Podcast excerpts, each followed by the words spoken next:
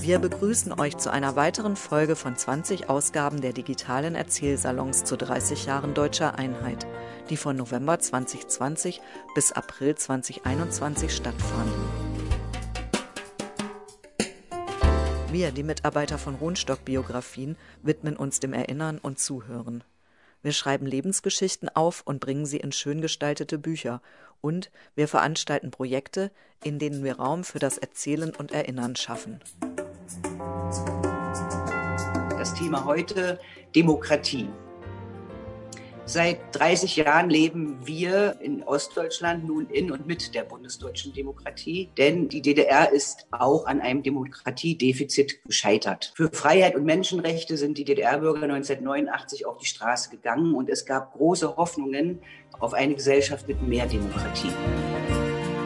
Wir wissen, das demokratische System lebt von der Initiative ganz vieler Menschen, lebt davon, dass sich Bürgerinnen und Bürger an der Gestaltung der Gesellschaft beteiligen und neue Formen der Einmischung und Einflussnahme entwickeln.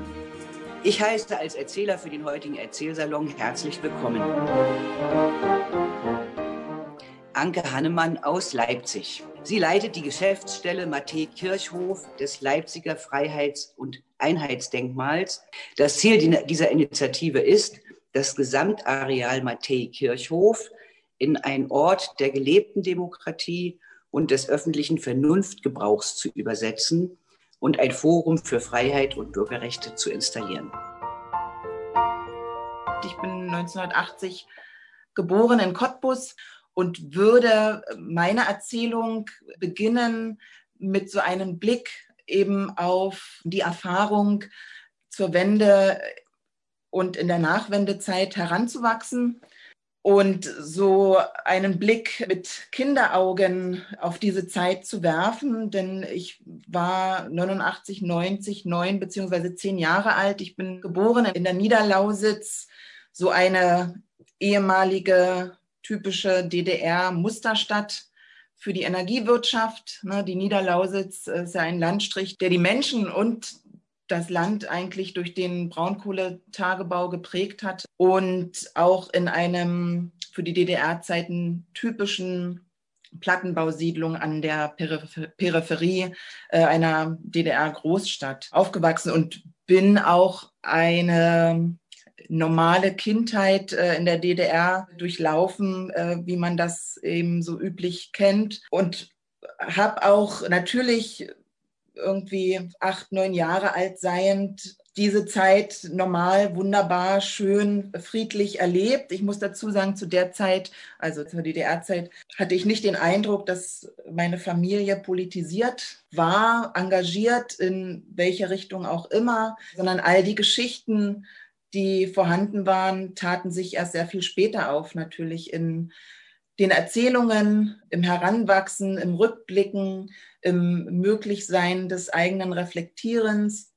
Und ich muss dazu sagen auch, dass ich mich intensiv der DDR-Vergangenheit mit meinem eigenen Heranwachsen, auch insbesondere der Nachwendezeit auseinandergesetzt habe, sei es literarisch, sei es künstlerisch und kann ganz gut als Teil dieser sogenannten dritten Generation Ost berichten, wie sich die Zeit anfühlte aus so einem Nichtwissen heraus eigentlich, beziehungsweise war man so in dem Alter, man war sich bewusst, dass etwas ganz Gravierendes passiert und war aber nicht fähig, es einzuordnen. Also in Detailfragen wie eben vor der Wende, wenn Klassenkameradinnen oder Klassenkameraden aus der Klasse verschwanden und nicht mehr wiederkamen. Und wenn man nachfragte, hieß es eben, die sind in den Urlaub gefahren, aber man selbst konnte nicht einordnen, wie lange dieser Urlaub denn andauerte, weil die eben nicht wiederkamen. Und so ganze Freundeskreise sich auch veränderten, bis eben dann nach der Wende Lehrer nicht mehr auftauchten. Also man hatte ein Unterrichtsfach, in meinem Fall war das der Sportunterricht und die bekannte, geliebte Sportlehrerin war nicht mehr da und Geheimnis umwoben wurden nicht die Wahrheiten erzählt, sondern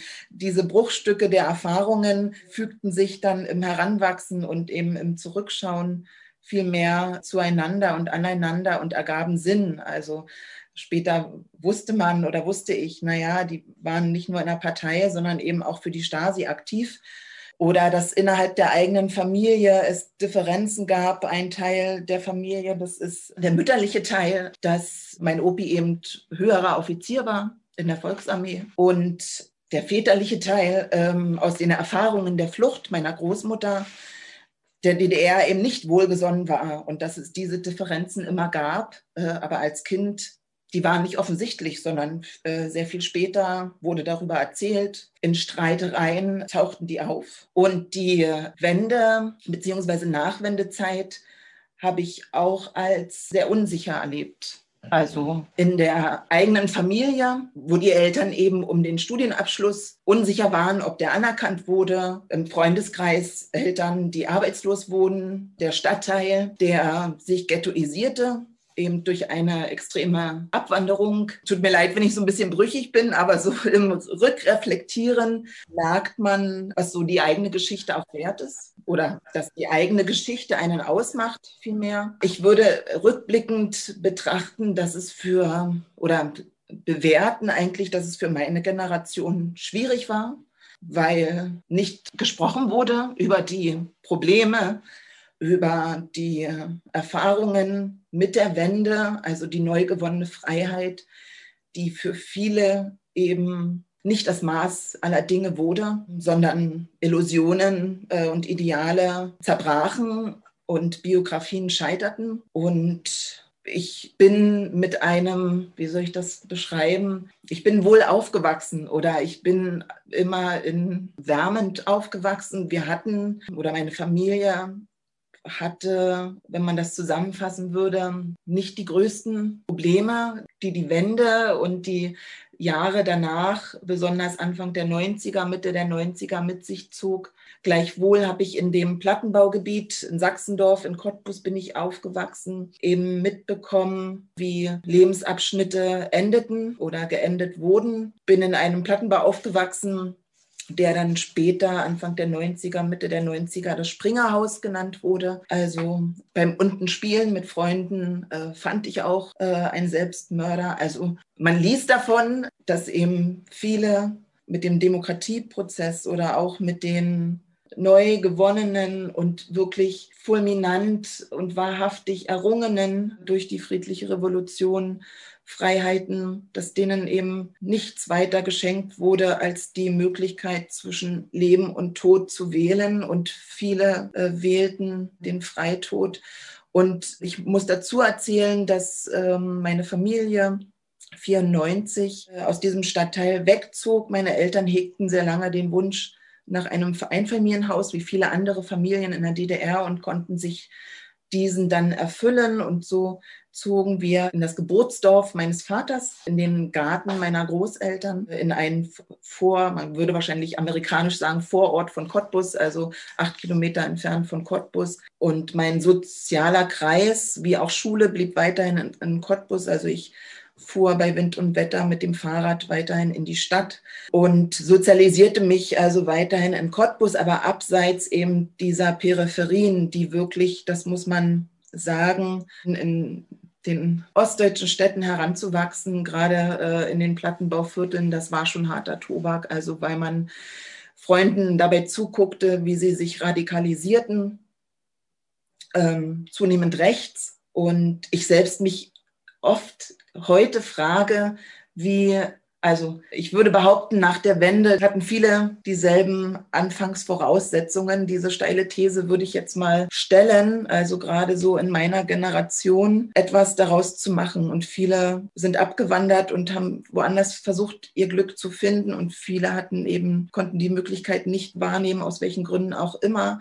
Aber ich habe mich oft gefragt, wie es meine Eltern oder die schulische Erziehung oder was auch immer, was dazu beitrug, dass ich eben nicht auf der rechten Seite äh, äh, in der politischen Gesinnung gelandet bin, weil es so abwegig eigentlich ja nicht ist oder gewesen ist. Also diese Verzweiflung und Verunsicherung, das kann ich sagen, das hat man eben wahrgenommen schon als kleines Kind oder Heranwachsende, die war schon enorm und stark vorhanden.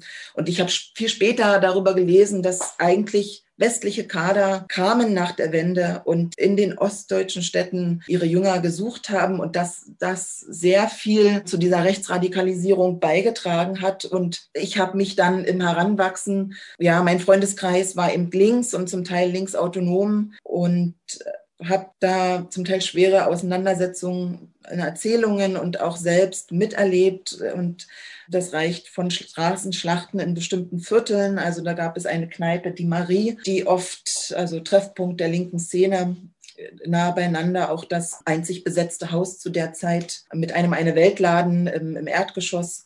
Das war so mein sozialer Kreis und dort habe ich auch, das war Mitte der 90er, so 96 vielleicht, zum ersten Mal irgendwie vegetarisch haben die sich alle ernährt. Also bevor Veganismus und Vegetarismus äh, in hippen Zeitschriften ähm, irgendwie proklamiert wurde, war das da längst, längst schon, wie so aus der Tradition der Umweltbibliotheken auch, äh, gab es auch Tische, eben, an denen man saß und versuchte, sich gegen den ansteigenden Neonationalsozialismus äh, zur Wehr zu setzen. Ich bin nie selbst angegriffen worden, aber ich habe Freunde gehabt, die eben niedergeschlagen wurden und so weiter. Und das ist so, das habe ich oft überlegt, also wie, wie kam das zustande, dass ich ähm, Teil dieser Szene wurde und nicht der anderen? Also ähm, ich glaube, das ist natürlich in so einem Werteerziehungskodex, möchte ich es nennen, ähm, des Elternhauses geprägt, ähm, das immer offen war und frei. Ich konnte sehr jung, schon mit 13, 14 ausgehen. Da haben mir meine Eltern sehr viel Vertrauen entgegengebracht. Und der andere Teil war zwei signifikante Lehrer in der Schule ähm, in Deutsch und in Kunst, die ein sehr weltoffenes Bild Anfang der 90er, äh, Mitte der 90er kreierten und mich da abgeholt haben insofern. Und ich war dann fortan in Vereinen oder Bündnissen gegen rechts oder für ein Demokratieverständnis engagiert und habe mich für die Befreiung Tibets interessiert. Viel später las ich, dass das natürlich irgendwie auch militär, militärisch äh, herbeigeführt wurde. Aber so als 14-, 15-Jährige, man findet seine Ideale, habe mich extrem intensiv mit dem Zweiten Weltkrieg und da mit dem Holocaust auseinandergesetzt und habe da so eine Art Identifikation gefunden. Ich kann es nicht erklären, aber Israel war für mich sehr spannend und eben die Folgen des Zweiten Weltkrieges auch durch die Erzählungen meines Großvaters, der wie viele andere äh, eingezogen wurde und da seine Erfahrungen machte. Ich habe mich da mit dieser deutschen Schuld irgendwie identifiziert und genau, dann kam diese, heute spricht man von den Baseballschlägerjahren, ja, war immer irgendwie eben engagiert für, was Demokratie ausmacht oder wie, wie ähm, festhaltend an diesen Werten und äh, offen bleibend für unterschiedlichste Kulturen. Und bin 99 äh, als Au pair äh, in die USA gegangen und habe dort in einer amerikanisch-jüdischen Familie äh, ein Jahr gelebt und dort auch wieder in eher so eine linke Szene den Freundeskreis gehabt. Über Umwege, Kunstgeschichtsstudium, Ausbildung in der Restaurierung äh, in Dresden, bin ich dann zum Kunststudium an die Bauhaus-Universität gekommen und habe all die Themen, die mich äh, beschäftigen, äh, künstlerisch definiert und auch bearbeitet und intensivst die eigene Herkunft und die, die eigene Identität untersucht. Äh, was macht es aus, mich als Ostkind? Äh, bin 2008 zurückgezogen in die Wohnung, die wir bis 94 bewohnt haben in Sachsendorf in Cottbus. Die stand zu dem Zeitpunkt neun Jahre leer und habe so 28-jährig nochmal dieses Viertel erlebt, äh, den systematischen Rückbau, der zu dem Zeitpunkt bereits ganze Straßenzüge, ganze Adressen äh, ausgelöscht hatte, die, die Schule, die Krippe, die Kindertagesstätte, in der man war. Das alles war nicht mehr, sondern es war Wiese. Und meine Überlegung war, wo ist meine Identität hin, wenn ich nichts Haptisches mehr habe, an dem sich meine Erinnerung haftet, also die Architektur äh, sozusagen kein Bildnis mehr der Erinnerung ist, weil sie einfach nicht mehr da ist. Ähm, und das ist so eine Überlegung, Stichwort Architektur der Ostmoderne, die mich dann auch immer weiter trug. Und ich hatte dann die Möglichkeit, viele Jahre in einem englischsprachigen Studiengang äh, als künstlerische Mitarbeiterin zu arbeiten, an der Bauhaus-Universität auch Kunst im öffentlichen Raum. Und ich muss sagen, meine Biografie ist da von dieser Erfahrung nachhaltig ähm, beeinflusst. Also weil es darum ging, äh, Künstlerinnen oder Studentinnen aus wirklich der ganzen Welt ähm, einer typisch ostdeutschen Kleinstadt wie Weimar, die ja so eine Janusköpfigkeit hat, also jedwede Geschichte Deutschlands verinnerlicht und auch offenbart. Also es ähm, gibt in Leipzig eben dieses Vorhaben, ähm, den historisch sehr mannigfaltigen Matthäi-Kirchhof zu städtebaulich zu entwickeln. Äh, es ist der Sitz der ehemaligen Stasi-Zentrale von Leipzig ein Gebäude, das auch noch steht, 85, 86 gebaut, gibt nicht mehr viele davon, äh, ein riesiges Areal und dort gibt es das Vorhaben, unter anderem ein Forum für Freiheit und Bürgerrechte zu installieren. Das ganze Areal soll entwickelt werden und man möchte hier eine Art Labor, Werkstatt oder Campus für Demokratie, eben wie Sie eingangs sagten, einen Ort der gelebten Demokratie schaffen und das Besondere ist vielleicht, dass man sich hier in der Zusammenarbeit mit unterschiedlichsten Initiativen und Vereinen zusammengetan hat. Das sind Vereine, die sich rund um die Thematiken der friedlichen Revolution des Herbstes 89 auseinandersetzen, ehemalige Bürgerrechtler. Und hier versucht man eben in den nächsten Jahren so einen Ort zu schaffen. Also auch mit der Übersiedlung der Stasi-Unterlagen. Es soll ein neues Archiv gebaut werden und dieses Archiv soll erweitert werden eben für um so ein Forum für Freiheit und Bürgerrechte. Ich leite hier die Geschäftsstelle, die eben diese ähm, Entwicklungen inhaltlich und koordinativ begleitet, zugleich auch die neu aufgelegten Entwicklungen für ein Leipziger Freiheits- und Einheitsdenkmal. Äh, in Berlin hat man ja jetzt mit dem Spatenstich begonnen. Und Leipzig möchte hier eben wieder das Projektvorhaben aufrollen. Also da gab es ja schon mal einen, einen Gewinner, einen, einen Siegerentwurf, der dann scheiterte und nun soll das nochmal neu entwickelt und überlegt werden. Manfred Rigo aus Berlin. Er lernte den Beruf des Bootsmanns, war drei Jahre bei der Nationalen Volksarmee der DDR und ist seit 1971 als Polizist tätig, in verschiedenen Orten, in verschiedenen Funktionen. Zunächst bei der Deutschen Volkspolizei der DDR und nach der Wende bei der Berliner Polizei. Ja, dann werde ich mal als nächstes erzählen. Ich bin, wie gesagt, Manfred Rigo, äh, bin in Berlin geboren, und äh, so spreche ich ja auch noch und das will ich auch pflegen weiterhin. Und ich muss sagen, ich bin in Berlin geboren. Und ich sage extra in Berlin. Berlin war zwar eine Vier-Sektoren-Stadt, aber wir als Kinder konnten uns da frei bewegen und das haben wir auch gemacht. Und äh, meine Eltern haben damals im ehemaligen Westberlin gearbeitet und so war das einfach gewesen. Also ich hatte zur, zur DDR eigentlich so richtig ja keine Beziehung als Kind gehabt. Das war für mich äh, nichts Besonderes. Mein Vater hat mich dann in die Kirche geschickt, in die evangelische Kirche, weil da gab es dann immer Pakete zu Weihnachten und so was alles. Und dann habe ich gesagt, na, jeg dahin. Aber meine meisten Schulkameraden, die waren in dem Pionier, also in der Pionierorganisation. Und da wollte ich dann letztlich auch hin. Also ich habe dann so lange gedrängelt, dass ich dort in die Pionierorganisation aufgenommen wurde als Kind, als Schüler und ja, bin dann in dieser Schule, in dieser Klasse dort auch geblieben bis äh, zum Abschluss meiner achten Klasse. Und ich muss sagen, ich hatte das Glück, ich bin Arbeiterkind, tatsächlich Arbeiterkind. Und ich muss sagen, ich hatte das Glück gehabt, dass äh, in dieser Klasse, wo ich ging, viele Kinder von Kommunisten waren. Und äh, für mich waren die Vorbilder, die waren tatsächliche Vorbilder, die haben äh, mir geholfen, die haben mit dafür gesorgt, dass ich, wenn wir auf Wanderschaft gegangen sind, Klassenfahrten gemacht haben, meine Eltern haben ja einfach nichts zu essen mit ihm, weil sie kein Geld hatten oder als ich warum. Aber die haben dafür gesorgt. Und ich habe heute noch mit einigen meiner Klassenkameraden sind wir heute noch in Freundschaft verbunden. Also seit mittlerweile 64 Jahren sind wir immer noch Freunde. Und ich denke mal, das bezeichnet, das zeichnet auch äh, letztlich die Geschichte aus. Wie gesagt, denn dann war natürlich der Mauerbau gewesen. Mein Vater war 14 Tage arbeitslos gewesen, hat gleich nach dem Mauerbau, 14 Tage später, schon eine Arbeit bekommen. Also er war ja nicht lange, ich sage mal in Anführungsstrichen, auf der Straße gewesen. Ja, ich war, wie gesagt, in den Pionieren, habe dort auch äh, kleinere Funktionen bekleidet, wie das so als Kind war. bin dann in die FDJ eingetreten. Das war eigentlich üblich, das war für mich hoch in Ordnung und bin dann 1964 auf Schifffahrt gegangen. Ich muss sagen, dann begann eigentlich so mein Leben. Ich habe festgestellt, dass der Betrachter ja sagt, was ist denn letztlich Demokratie? Jeder sieht Demokratie anders und erlebt auch Demokratie anders. Ich habe sowohl in der DDR positive Demokratieerfahrung gehabt und auch jetzt in der Bundesrepublik. Das muss ich einfach mal sagen.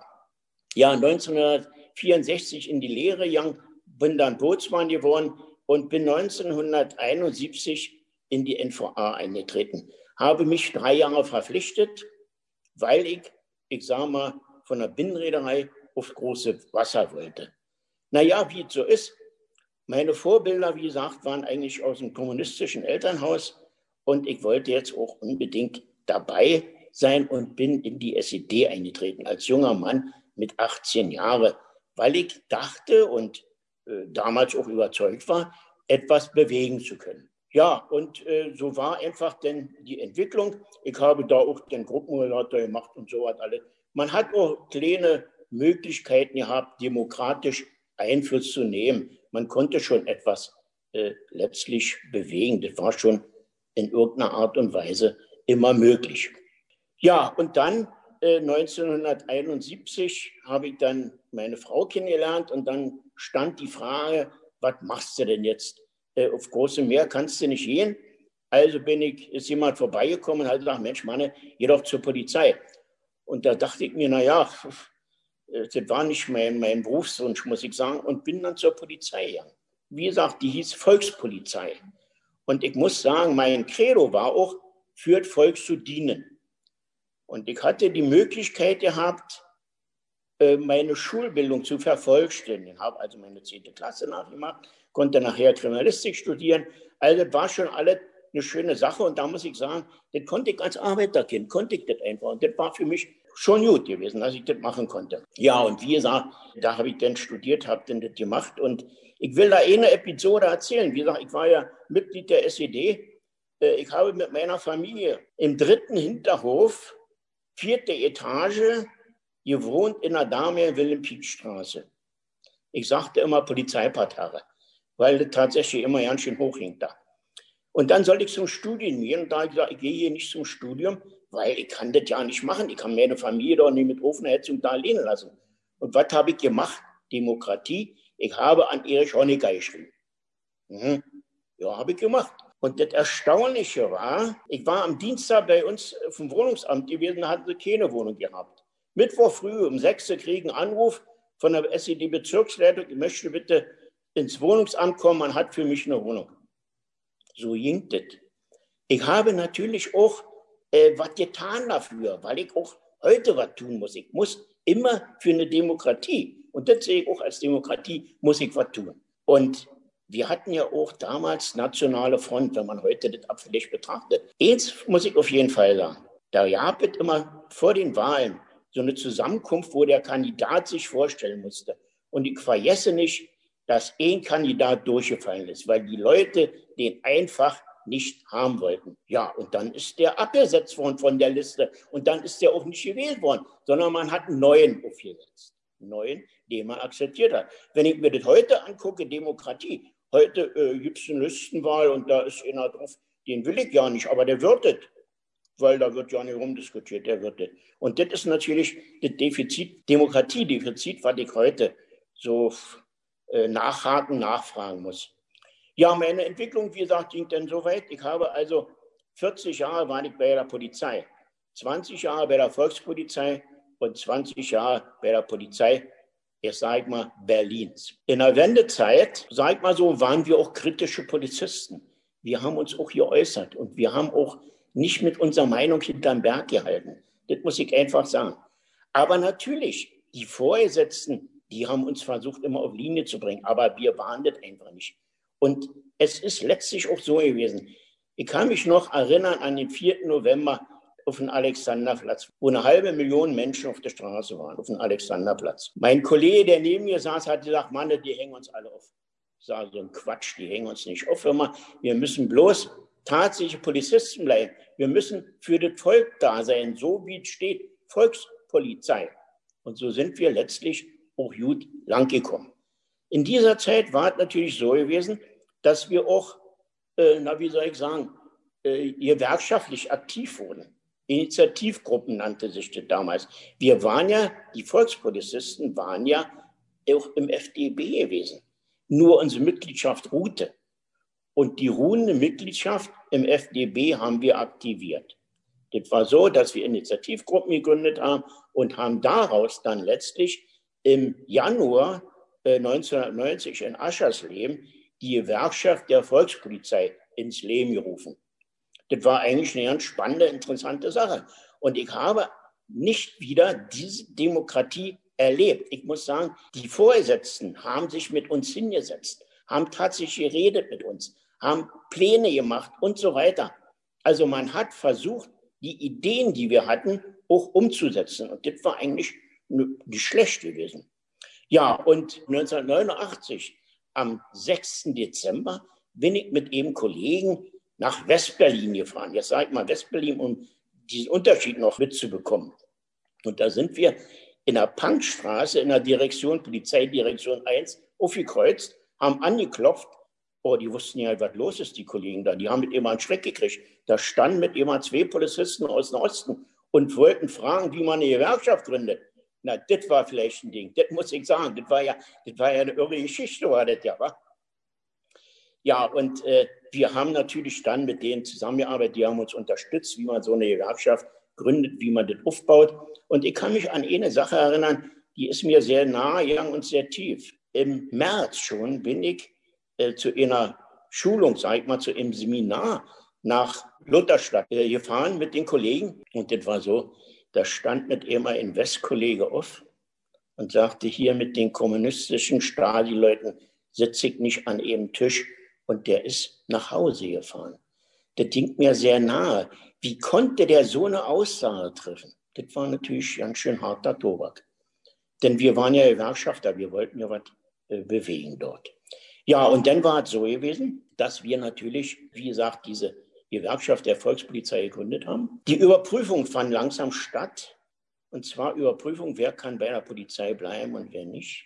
Und da war es so, da wurden Personalauswahlkommissionen gegründet.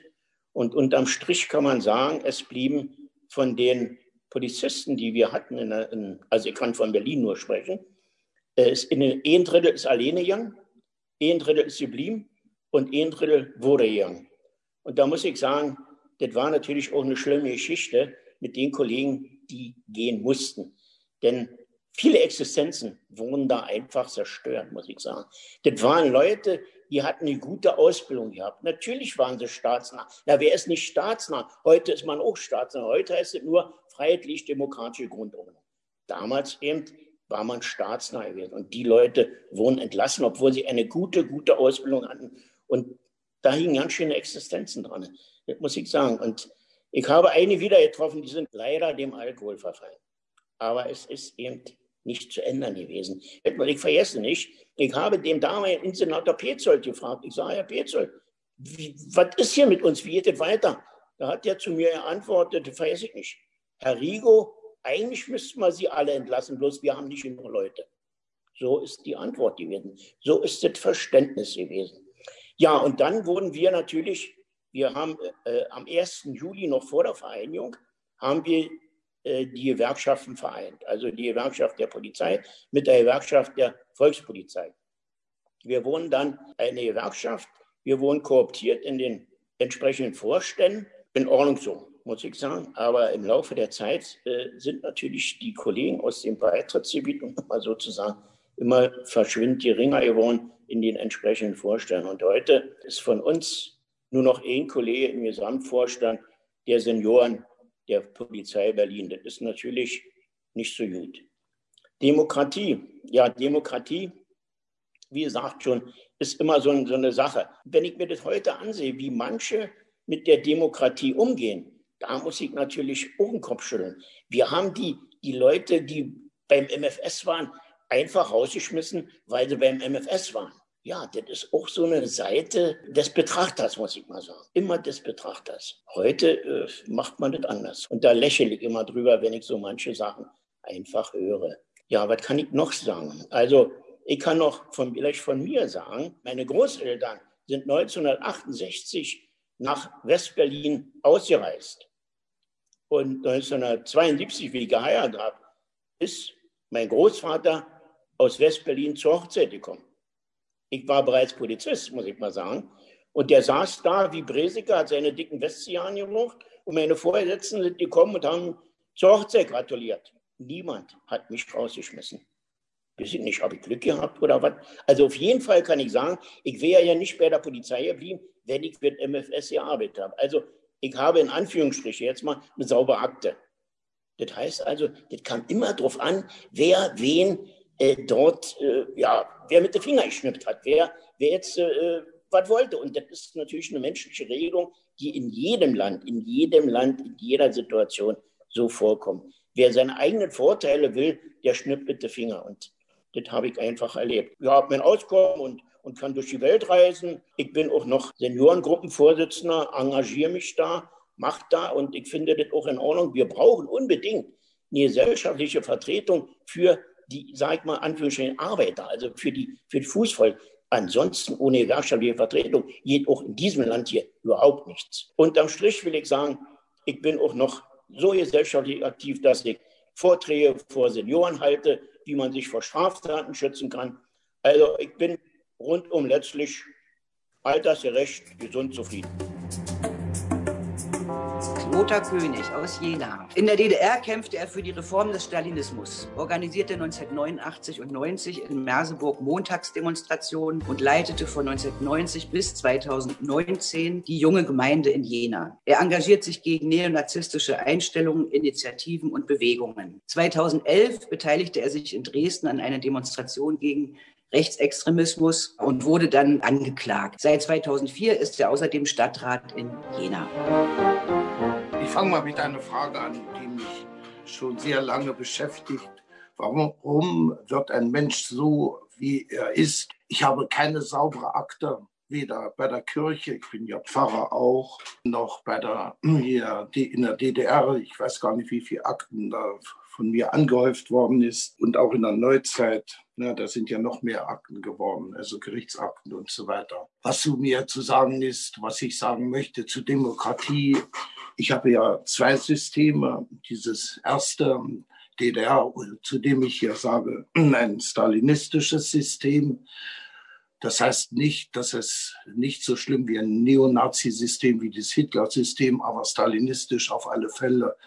Das habe ich ja bis auf die Knochen ein Stück zu spüren bekommen. Manchmal sehr dicht davor, hops genommen zu werden.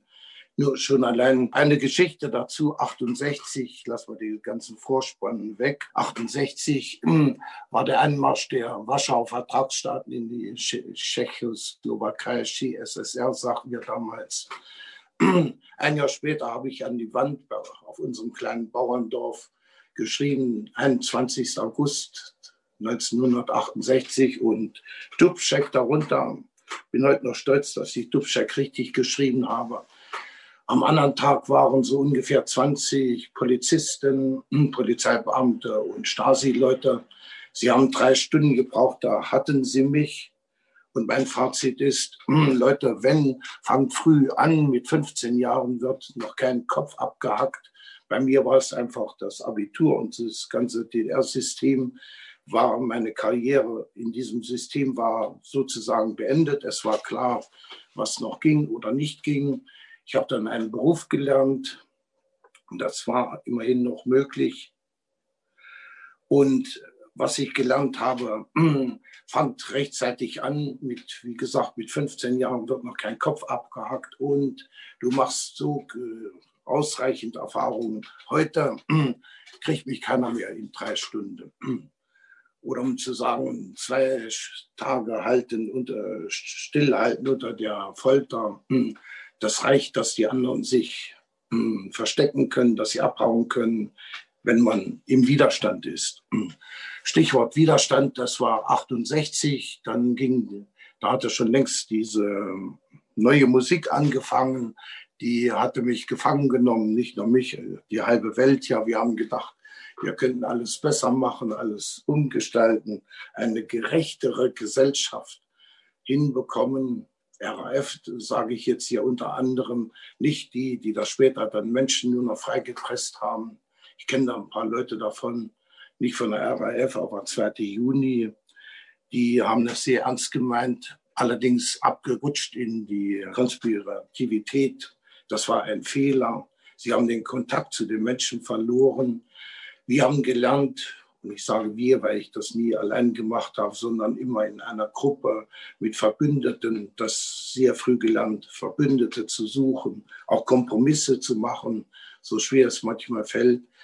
Wir haben gelernt, nicht abtauchen in die Konspirativität, also ich rede jetzt noch von DDR-Zeiten, sondern Kontakt zur Bevölkerung halten, Verbündete suchen, Sympathisanten, Unterstützer. Das ist mir in Fleisch und Blut übergegangen. Und so haben wir, wenn vorhin gesagt worden ist, dass ich da 89 irgendwo mit beim neuen Forum oder was weiß ich dabei war, wir haben da sehr lange dran gearbeitet in der DDR, in der Friedensbewegung, in den 70er Jahren, ab 81 dann schon ein bisschen politischer und stringenter hin auf eine Umgestaltung dieses damals noch dieses DDR-System von dem wir nicht dachten, dass es sozusagen unklanglos plötzlich untergehen könnte. Das hat einen Vorspann von mindestens 20 Jahren. Die äh, Friedensbewegung, die brach plötzlich, äh, ach so eins noch dazu, in DDR spielte sich immer so ein, zwei Jahre später als in der alten Bundesrepublik spielte sich etwas ab, was in Westdeutschland, so wie wir gesagt haben, auch das schon ziemlich Mainstream war oder sehr stark war, diese Protestbewegung, die 68er, die langhaarigen Zeit. Das gab es alles in einem kleineren Maß, aber auch ähnlich, auch in der DDR. Und so haben wir daran gearbeitet, im Widerstand. Ich habe da böse Erfahrungen gemacht auch mit Polizisten oder gerade von Polizisten. Ich äh, schere nicht alle Polizisten über einen Kamm. Es gibt diese und die jene. Aber insgesamt negative Erfahrungen. Als Langhaariger hat es in der DDR überhaupt keine Chance. Du bist immer, oder ich bin immer über schräg über die Straße gegangen. Wurde mir dann erzählt, gegenüber stand der Polizist und hielt mich an, Kontrolle, Kontrolle und Einschüchterungsversuche und, und, und, unendlich. Habe ich bis zur Neige ausgekostet. Hm, eine, einfach eine Katastrophe. Irgendwann bin ich dann zur Kirche gegangen. Das war für mich scheinbar noch eine Möglichkeit, hm, einen Weg zu finden, wo ich ein bisschen was lernen oder auch werden konnte. Hintergrund 83 die Friedenspolitik, Willy Brandt und Erich Honecker, diese Treffen alles Erich Honecker, ja, nee, Willi, Willi Stoff und Willy Brandt, Erfurt und diese Geschichten. Diese Friedenspolitik, äh, der Wechsel von Ulbricht, der die Herzen der Menschen noch erobern wollte, finden wollte, erreichen wollte, auch wenn auf stalinistischem Weg hin zu Honecker. Es war so eine leise, leise Entspannung in der DDR möglich. Die ersten Ausreiseanträge konnten gestellt werden. Und diese langhaarigen Szene, in der ich drin war, die zerfiel. Die einen wanderten ab, stellten Ausreiseanträge, andere gingen zurück ins bürgerliche Leben. Manche wurden kriminell, Alkoholiker oder sonstiges. Und einige sind zur Kirche gekommen, haben dort eine Nische gesucht und gefunden. So bin ich, äh, auch ich zur Kirche. Also ich bin getauft und die konfirmiert und so weiter. Auf dem Dorf war das völlig normal. Aber das war für mich irgendeine alte Geschichte, die wir da hatten, Kirche, etwas Altertümliches aus dem letzten Jahrhundert oder Jahrtausend, so schien es mir. Ich bin zur Kirche gegangen, wollte auch so eine Nische finden. Ey, das war, manchmal habe ich gedacht, sag mal, was, die haben doch hier alle eine Klatsche, habe ich da manchmal gedacht, bis ich so nach und nach reingekommen bin, nicht allein aus eigener Kraft. Da war meine Frau, die ich dann kennenlernte, äh, mir eine große Hilfe, dann wieder die Szene und so weiter. Habe dort einen Platz gefunden, einen Weg gefunden und wir haben uns zusammengeschlossen, Gruppen gebildet, die wir in der DDR dann offene Arbeit genannt haben. Ab Ende 79 in, war ich in Erfurt noch als Student oder ja Student der Theologie, haben dort ein, eine Gruppe gebildet, haben Widerstand versucht mit Sinn und Verstand im Rahmen der Möglichkeiten immer so knapp vor dem Knast und so weiter, der allerdings nicht äh, allen erspart blieb. Zwei Freunde von mir, 81, der eine wegen 22 Thesen, da war der Uwe, sie ist mit Vornamen 21, 20, 21 Jahre. Der hat für 22 Thesen auf, mit Schreibmaschine auf Papier getippt und ein bisschen verteilt. Dafür hat er sieben Jahre und acht Monate Brandenburg, das war mit der härteste Knast bekommen. Der andere gute bekannte Freund heute noch, der hat wegen Wehrkraftzersetzung als Bausoldat viereinhalb Jahre bekommen. Ein Vorwurf war, dass er eine Wandzeitung mit Brecht-Zitaten gestaltet hat in der Kaserne. Das war ein Vorwurf. Der andere war, dass er eine Lehrerin agitiert haben soll, den Wehrkundeunterricht der 79, glaube ich, in der DDR eingeführt worden ist, hm, den nicht mitzumachen, dagegen zu halten, diesen Wehrkundeunterricht sozusagen schlecht, hat er schlecht gemacht bei über diese Lehrerin. Das gab viereinhalb Jahre. Der war dann 81 oder 82 Häftling von Amnesty Europa. Das ist so meine Geschichte mit der DDR. Als diese Friedensbewegung 83 zusammenbrach äh, in der alten Bundesrepublik, dann auch hier bei uns DDR, da war ganz schön tote Hose, haben wir uns so 84 Jahren mit Umweltgeschichten über Wasser gehalten, da eine Menge gelernt und gelesen, das, was heute noch eine Rolle spielt, wichtig ist mit dieser Klimakatastrophe. Das mündete dann in 89, eigentlich 88 fing es an, wir hatten ein Treffen in Westberlin, war IWF, und wir haben eine DDR versucht, so ein bisschen auch dagegen einen Protest einzulegen, hatten ein Treffen in Köpenick und es trat erstmals ein Mensch auf in Anzug, den passte überhaupt nicht da rein. Der war stellvertretender, so, so ein großen Konzern, wie hieß das in der DDR? Er war so Kombinatsvertreter, stellvertretender Kombinatsdirektor.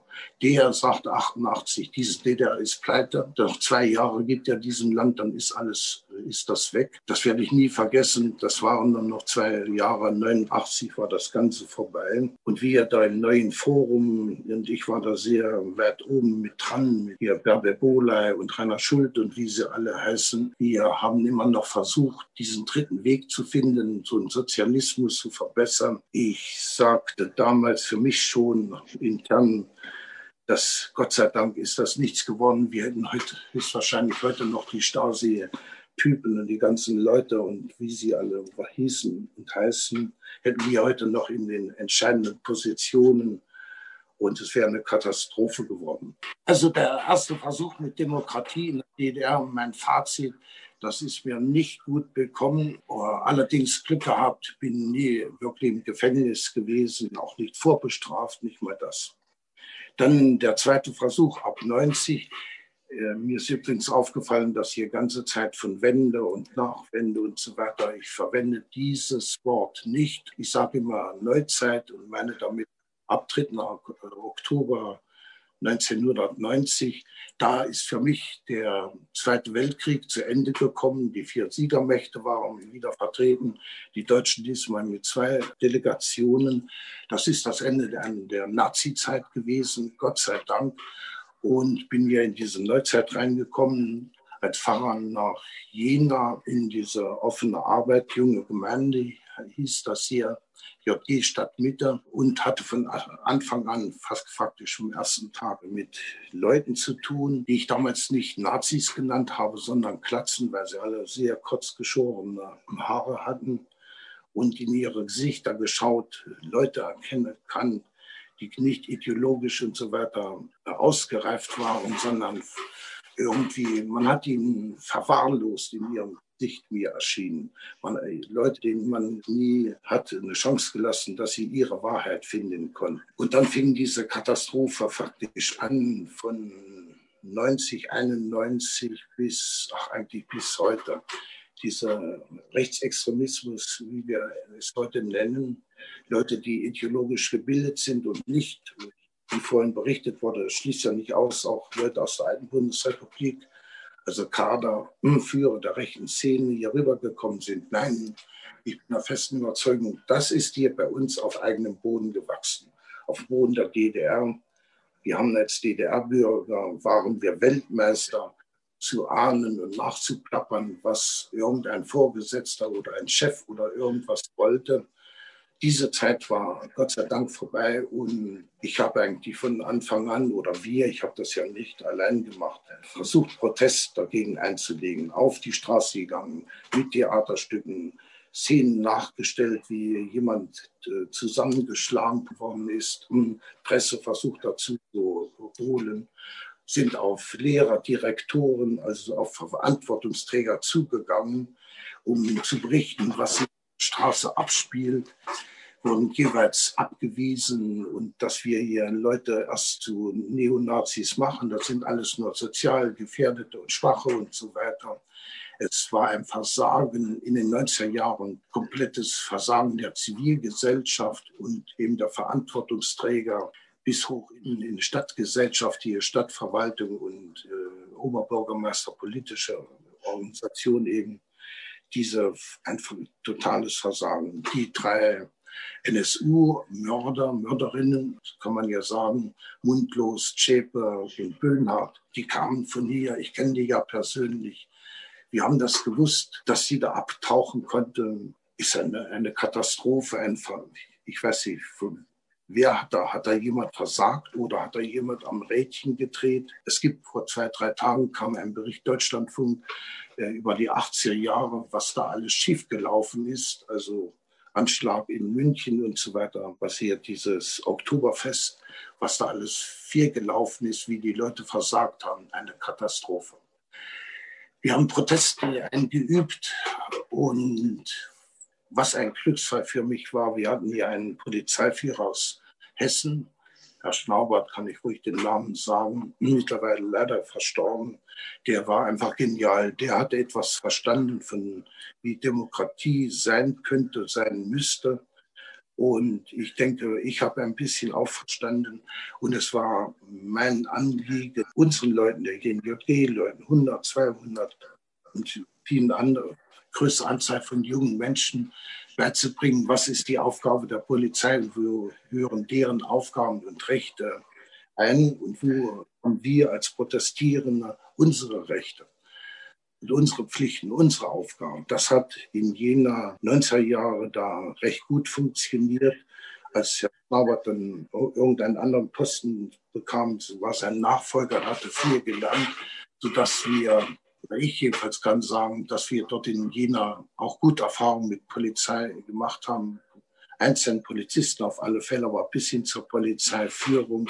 Das ging ja so weit, dass zum Teil wir Polizisten geschult haben, oder nicht wir, das war ich dann, Polizisten geschult haben, die Antifa-Szene ein Stück zu verstehen, warum die so wütend sind oder manchmal so aggressiv. Meine Erfahrung mit Demokratie ist, wir leben ja in einer Bundesrepublik in, manch etwas zugespitzt, in einer gekauften Demokratie.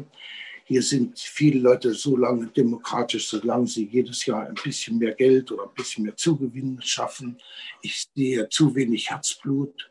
Ich habe erfahren, wie die Entnazifizierung 1945 gelaufen sein muss. 1989 war es so, da wurden die Lehrer und höchstwahrscheinlich auch Polizei, Polizisten und andere Leute, die wurden in einen Wochenendkurs Demokratiebildung geschickt, kamen am Montag wieder, hatten die Worte ausgetauscht. Aber das ganze Denksystem war noch sehr, hier bei unserer DDR und China kann ich jetzt sagen, stalinistisch geprägt. Das war eine Katastrophe. Ach ja, manchmal habe ich ein bisschen Angst um diese, unsere Demokratie und als ob, wenn ich das Wort sage, schon alles ausgesprochen ist.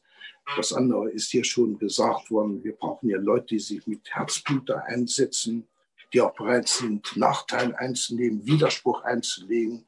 Das ist hier und heute möglich. Aber Es braucht langen Atem und ich rate allen, die das machen wollen, macht es nicht allein, sucht euch Verbündete und ja, bleibt dran.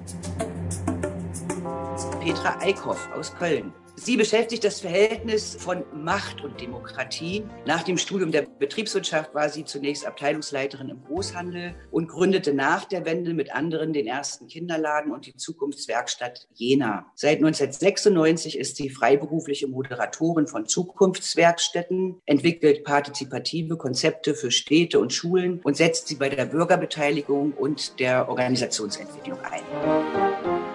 Habe die Wende oder den Mauerfall in Jena erlebt. 1989 war ich 29 und habe dort im Großhandel als Abteilungsleiterin gearbeitet. Und ich war sowas von angepasst, glaube ich, dass ich lange gebraucht habe oder ein Teil meines Entwicklungsprozesses nach dem Mauerfall ja, mit dem Nachdenken darüber stattgefunden hat, wie kommt es überhaupt zu dieser Anpassung? Und ich hatte ein Glück in Jena auch Freunde, Bekannte, mit denen ich das ein Stück weit gemeinsam ausfechten konnte. Also das heißt, wir kamen aus, aus Universitäten. Ich kam aus dem Großhandel, aber mein Mann war, äh, war auch äh, in der Universität tätig als Wissenschaftler. Und wir haben nach der Wende äh, überlegt, warum ist dieses, äh, also gemeinsam überlegt, warum ist dieses äh, System gescheitert? Und was ähm, machen wir damit? Auch wenn wir das so nicht wollten. Also ich habe mir schon auch äh, gewünscht, dass es, dass es ein, ein Stück weit einen eigenständigen Weg äh, äh, gab, aber wir waren uns in der Gruppe sehr schnell klar, dass das keine, dass das nicht die Alternative sein kann. Und wenn ich jetzt mal zurückblicke, was, was ist eigentlich so passiert in meiner Kindheit, könnte ich natürlich ganz einfach sagen, ja, ich habe eine äh, behütete Kindheit gehabt. Mein Vater war Lehrer, meine Mutter war, ja, sie war im Staatsapparat. Sie war, wenn ich äh, das heute vergleiche, Stadtplanerin auch. Also sie war, äh, sie hat, hat Stadt- und Regionalplanung gemacht für den gesamten Bezirk Frankfurt-Oder. Und ich selbst bin Stalinstadt geboren. Nochmal so eine Verbindung zum Stalinismus, weil äh, das in meinem Ausweis steht. Und es war, hatte immer so etwas Nibelöses, was, was, äh, was Geheimnisvolles, was, wo, darüber redet man nicht. Und ich glaube, ein Stück weit war das auch symptomatisch für das System DDR, dass, äh, dass viele Sachen verschwiegen wurden, nicht drüber geredet wurde. Und das hat äh, vielleicht für lange Zeit auch für Misstrauen, hat zu Misstrauen geführt. Nichtsdestotrotz darüber, also habe ich ähm, Menschen gehabt um mich, die, äh, die mich unterstützt haben, meinen Weg äh, zu, zu finden, äh, weil ich nicht nur angepasst war, sondern weil ich eine Erinnerung nach der Wende ähm, aufarbeiten konnte, die war mit, äh, mit einem Erlebnis in der Schule äh, verbunden. Und zwar konnte ich schon sehr früh schwimmen. Ich glaube, mit sechs oder sieben konnte ich schwimmen. Und als dann in der ersten Klasse oder zweiten Klasse der Schwimmunterricht äh, losging, äh, wurden wir gefragt in der Runde, wer kann denn schon schwimmen? Und äh, ich habe mich total stolz, glaube ich, gemeldet, ich kann schwimmen, ich kann schwimmen. Und das hatte dann zum Ergebnis, dass ich äh, aus dem Schwimmunterricht ausgeschlossen wurde, weil ich schon schwimmen konnte. Und aus der Erinnerung heraus glaube ich, dass ich, also dass ich bis manchmal noch bis heute daran zu kämpfen habe, stolz auf etwas zu sein. Oder vielleicht gerade deshalb war die, war die Zeit ähm, so, also für mich war die spannendste Zeit ähm, nach dem, äh, mit dem Mauerfall eigentlich die Zeit, die, die nächsten zwei Jahre, weil ich das Gefühl hatte, das erste Mal wirklich beteiligt zu sein oder mich beteiligen zu können. Und vielleicht ist das auch so das Geheimnis, warum ich das heute zu meinem Beruf gemacht habe. Beteiligen zu können heißt, wirklich auch eine Entscheidung mitwirken zu können. Wir haben noch als Leitungsteam 89 versucht, den Großhandel zu, zu retten, unseren Großhandel zu retten und sind selbst äh, zu verschiedenen Handelsketten gefahren auf einmal gesagt wurde, unser Betriebsteil wird zugemacht und äh, der Rest wird zu Rewe geschlagen. Das heißt, da wurde mir klar, was da gelaufen ist, war schon vorher, die Entscheidungen sind vorher ge ge gefallen. Der Markt wurde aufgeteilt. Also wir hatten überhaupt kein, keine Chance mehr. Und ich kann vielleicht heute dazu vom Glück reden, dass ich, äh, dass ich in dieser Zeit, weil es ja auch eine, letztendlich eine Zeit der Entspannung war, als ich arbeitslos wurde, dass ich schwanger wurde und äh, zwei Kinder bekommen habe, also Zwillinge. Und das mir ermöglicht hat, äh, wirklich auch mit Freunden darüber nachzudenken, was wir eigentlich in der Zukunft wollen. Und ich muss sagen, dass äh, viele meiner Freunde äh, nochmal einen anderen Berufsweg eingeschlagen haben, weil sie entweder arbeitslos wurden oder ich weiß, zwei Freunde haben in der, in der Universität in der FDJ-Leitung gearbeitet. Meine beste Freundin, sie wollte Philosophie studieren, sie war Physikerin, wollte promovieren in Philosophie. Das war auch dann eine, ein Stück weit eine bittere Erfahrung, dass sie, dass sie das dann nicht mehr tun konnte, also weil sie aus der Universität entlassen wurde. Und dennoch vielleicht gemein durch den Zusammenhalt äh, sie dieses Ziel nicht aufgegeben hat und sie hat mit 40 noch außer äh, universitär pro, promoviert und wir sind heute noch, noch gut in Verbindung. Äh, wir haben uns erst letztens hier in Köln, in Köln gesehen. Ja, wie bin ich eigentlich nach Köln gekommen?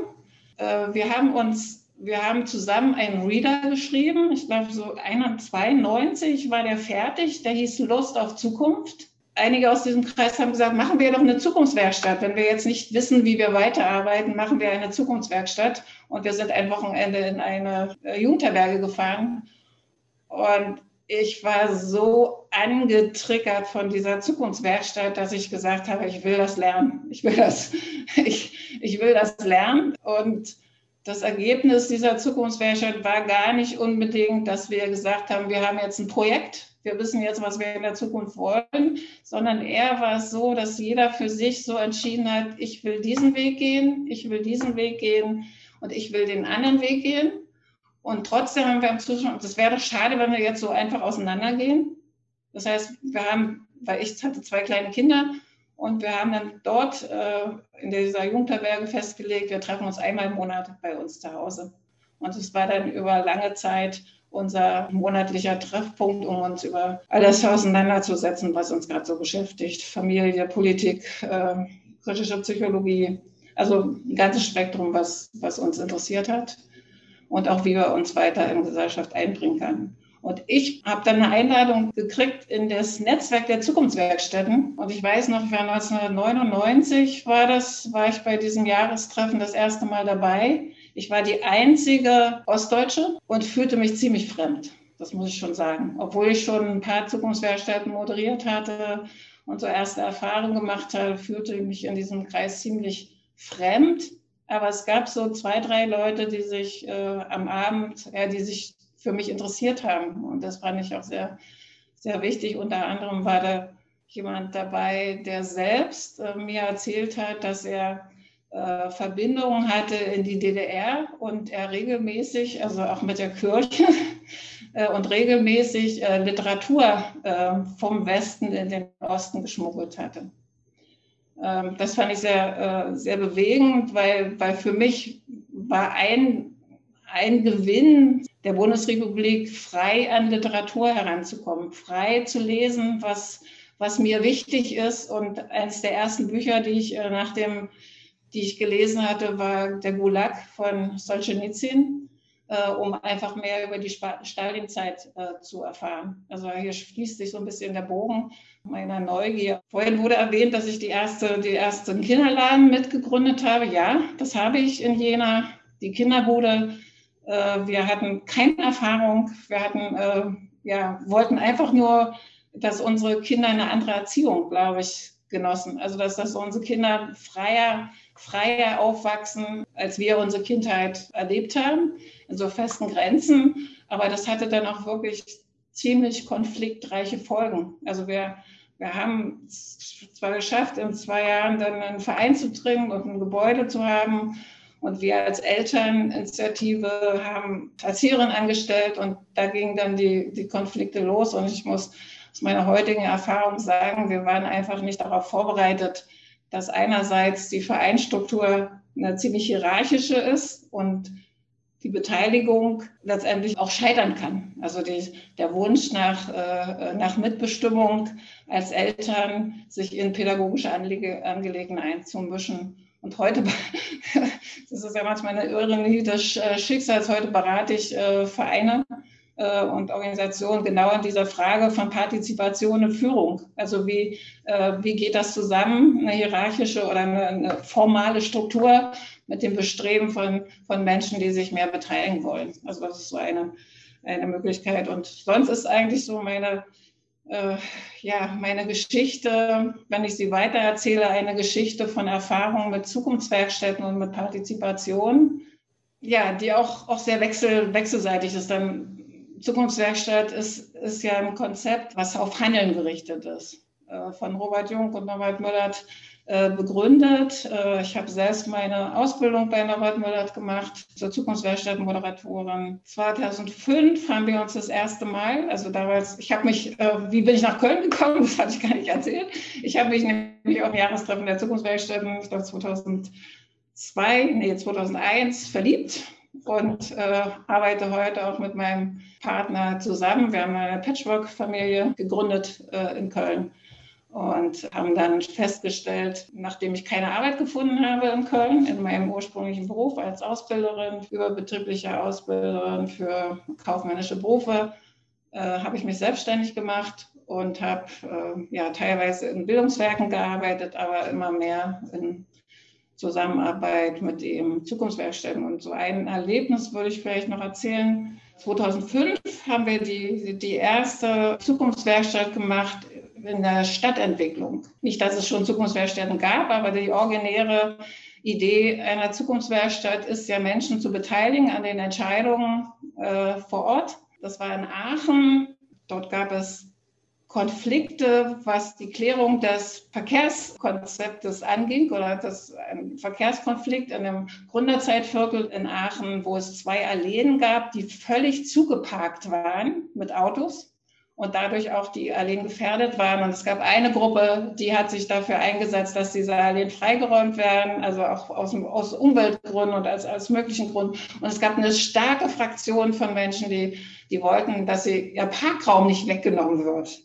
Ja, und wir haben gedacht, ja, gut, die Zukunftswerkstatt ist ausgeschrieben, aber wir können keine Zukunftswerkstatt machen, wenn wir nicht vorher mit den Menschen reden. Und insofern haben wir dort das erste Mal einen Zukunftswerkstatt-Prozess auch geplant äh, mit vielen Vorgesprächen. Wir waren bei allen Gruppen, Gruppierungen und haben auch einen Bauwagen gehabt, wo wir wöchentlich in dem Quartier unterwegs waren, um einfach mit den Menschen zu reden, was, was sie bewegt das Ende der Zukunftswerkstatt oder eines der Ergebnisse der Zukunftswerkstatt war der Kompromiss, den die Bürgerinnen selbst, den haben wir nicht gefunden, sondern den die Bürgerinnen selbst gefunden haben, äh, dass die Alleen freigeräumt werden und äh, aber kein Parkplatz wegfallen darf. Aus heutiger Sicht äh, der Klimakrise würde ich sagen, es hätte hätten äh, weniger Parkplätze sein müssen, aber damals war das ein großer Erfolg und die Alleengestaltung hat dann eingesetzt. Es hat noch zwei Jahre gedauert, ehe dieses Konzept dann durchgesetzt wurde,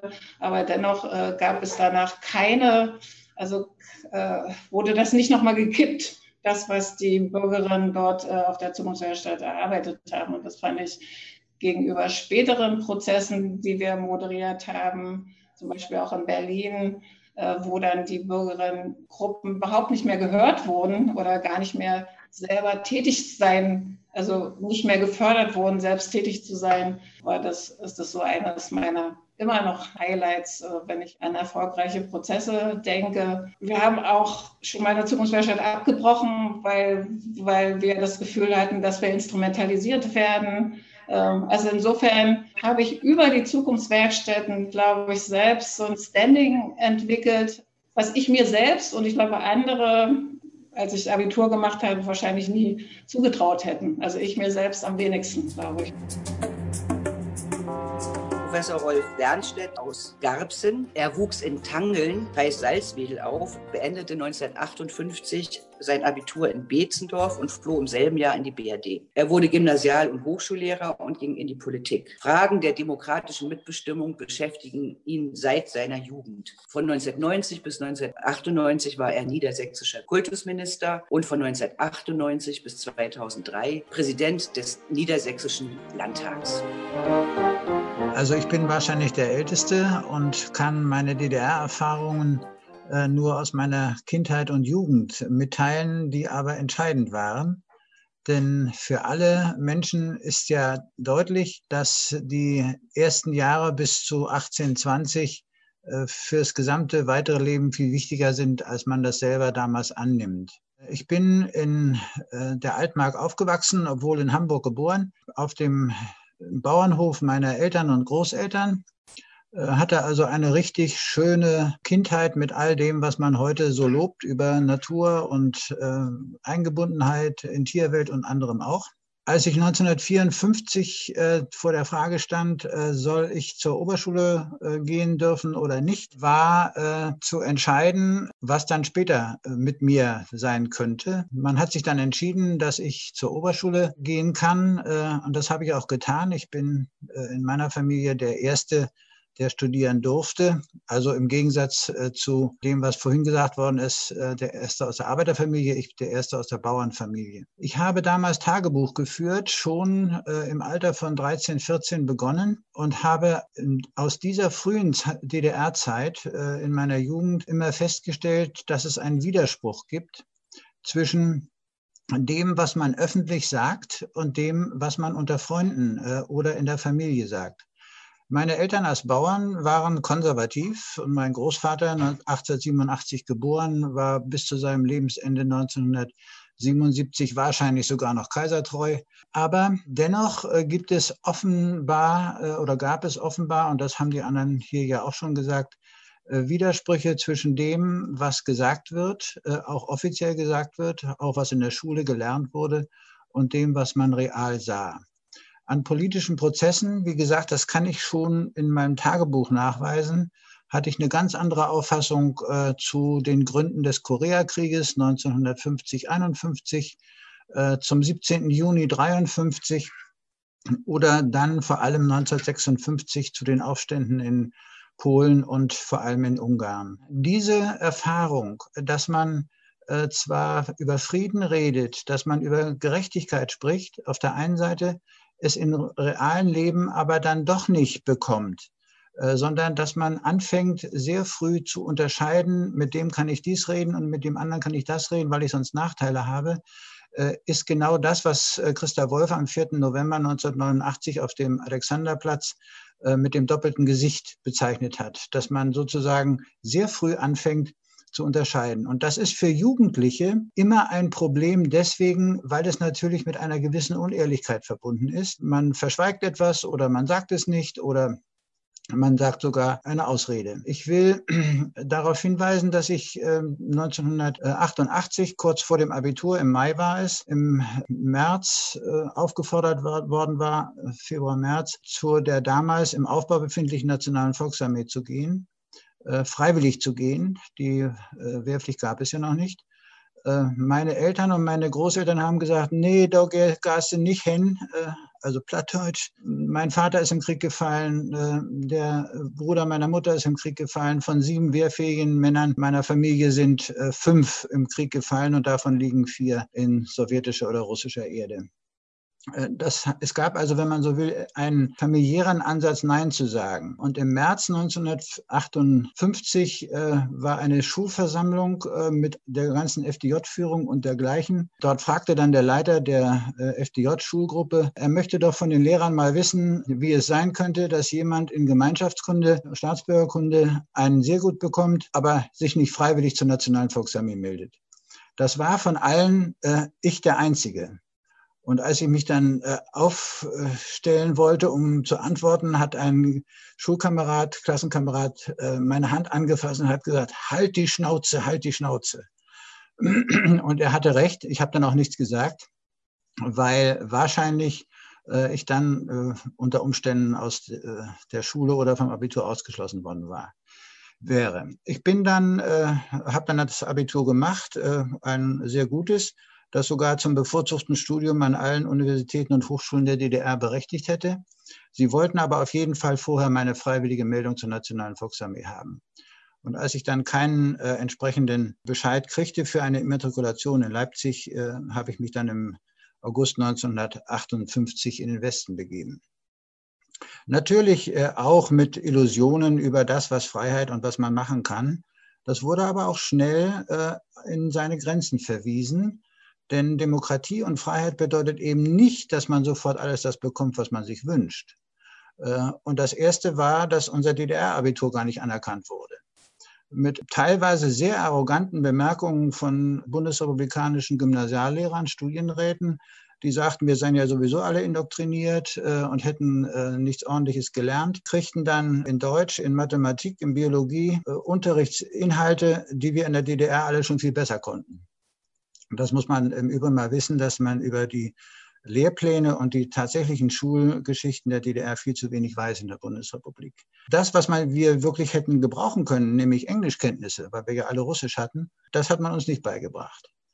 Äh, ich habe dann, weil ich aus der DDR äh, zwei Erfahrungen äh, mitgenommen hatte, nämlich die Frage, wie ist das eigentlich mit der Gerechtigkeit in der Welt und wie ist das mit den Gründen für das Scheitern der deutschen Geschichte und wenn man so will, auch für das persönliche familiäre Unglück mich dann entschieden, meinen Schülermarxismus, den wir ja als Oberschüler auch alle hatten, richtig abzuarbeiten und habe Philosophie studiert. Habe dann Marx und Hegel gelesen und Kant und Platon, russische Geschichte gelernt, da auch meine Staatsexamensarbeit geschrieben und habe dann, damit ich ein ordentliches Schulfach unterrichten konnte, Latein auch noch studiert.